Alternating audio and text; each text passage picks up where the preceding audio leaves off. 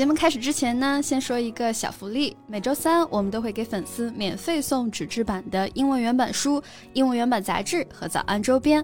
微信搜索“早安英文”，私信回复“抽奖”两个字，就可以参与我们的抽奖福利啦。嗯，这些奖品都是我们的老师为大家精心挑选的，是非常适合学英语的材料，而且你花钱也很难买到。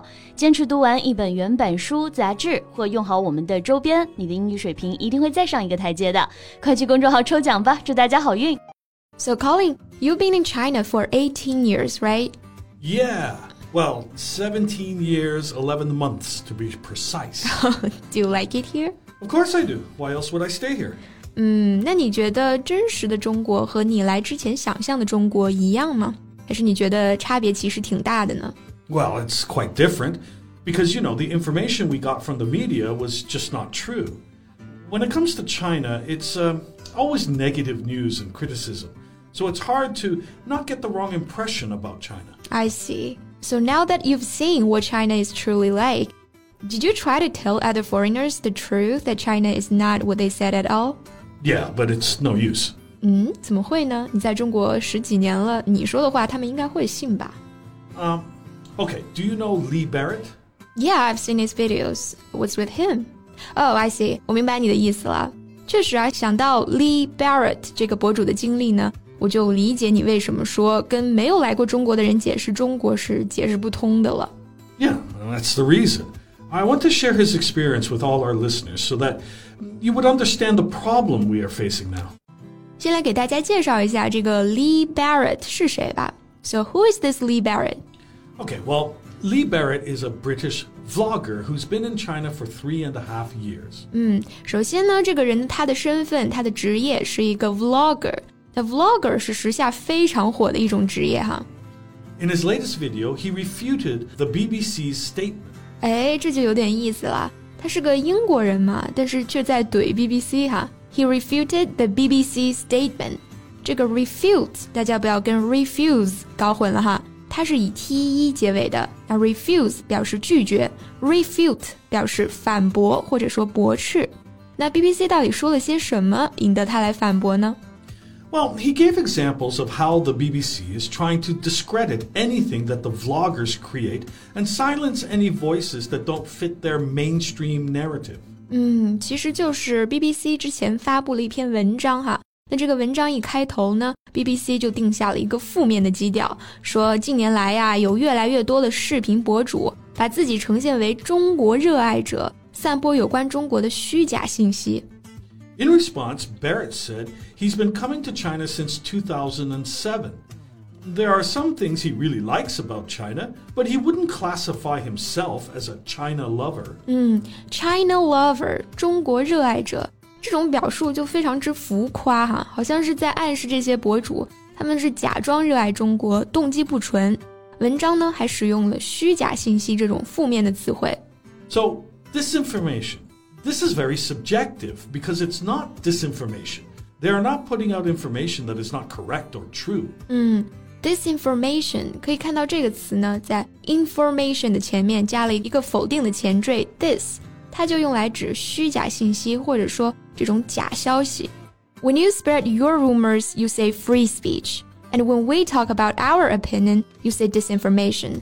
This is clearly a double standard. Yeah, yeah, because they unfairly allow more freedom of behavior to one group rather than to another. 嗯，这就是双标嘛。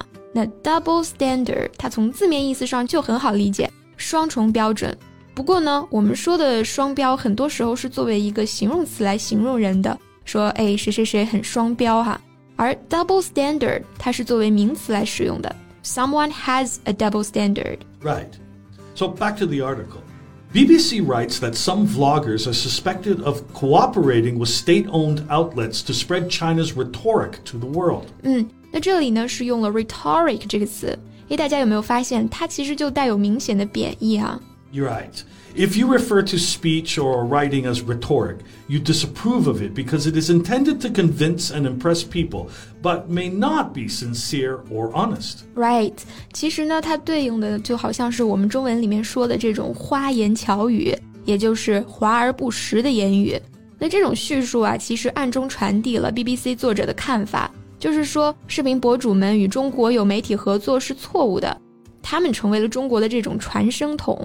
But according to Barrett, in his own words, in his own video, nobody tells us what to say. Nobody tells him what to film.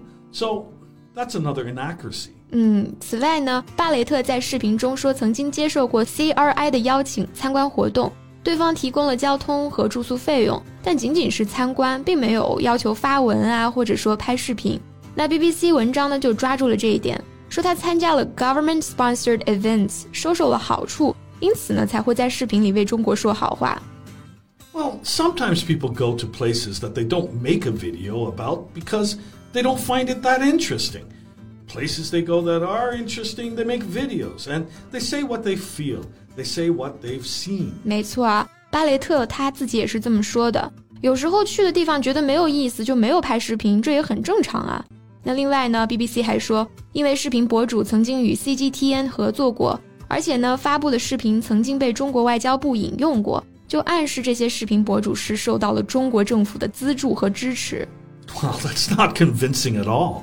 If you're in a country and you're making some content that uh, a government likes, What's the problem with their reposting it? Yeah, some of their accusations are really ridiculous. 就像这篇文章吐槽的另外一个点啊，他说许多外国博主都在推出一些新疆的内容， 反驳西方所谓的调查报道。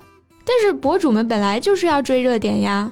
Yeah, this is what vloggers do. 嗯，而且人家说了，在他的视频作品里面。这些新疆的视频播放量并不是最高的，播放量最高的视频中有这样的一条啊，叫做“西方媒体关于中国所制造的谎言”。那这个博主就吐槽说：“这不正是 BBC 这篇文章正在做的事情吗？” So Cecilia, have you seen any of these guys' videos? Yeah, I have. And I love his insights from his travels, factory visits, daily life, and culture insights. I just don't understand why the Western media had to politicize everything. Well, that's the reason why sometimes it's tricky to discuss topics about China with non Chinese. I'm simply stating a fact, but they make it into a political issue. 嗯，你跟他讲现实，他跟你扯政治哈。那这里讲到的 politicize 这个词呢，它就是 politics 政治的动词形式，表示使某事政治化，带有政治色彩。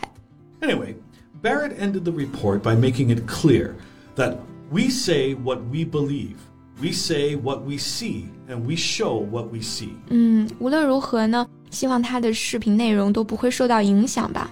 Yeah. Please keep shining a light and showing the world the real China. And hopefully, one day we'll really be able to communicate, to listen, and more importantly, to understand. 好了，今天的节目就到这里。最后再提醒大家一下，节目的所有内容我们都给大家整理好了文字版的笔记，欢迎大家到微信搜索“早安英文”，私信回复“笔记”两个字来领取我们的文字版笔记。